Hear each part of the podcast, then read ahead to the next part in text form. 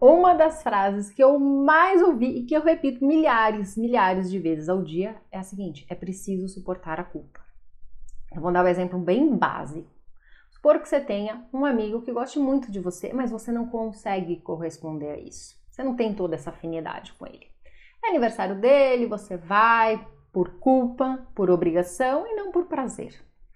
Você fica um pouco, faz a sua parte, inventa uma desculpa e vai embora. Só que aquilo que você fez, aquela culpa que você sentiu de estar tá indo, ficou dentro de você. O que, que pode acontecer?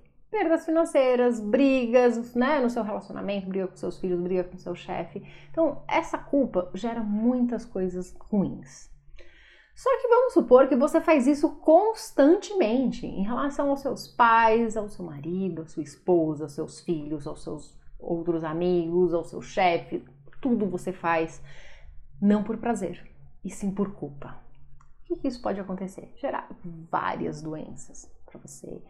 Você pode é, ter várias perdas financeiras, várias brigas, não ter um relacionamento legal, porque você só faz tudo por culpa. Então, o que, que é preciso? Você procurar ajuda, entender da onde vem essa culpa e aos poucos ir trabalhando isso. Isso resolve em uma sessão? Não, isso é um trabalho que você vai ter que fazer continuamente, né? Em mais de uma sessão.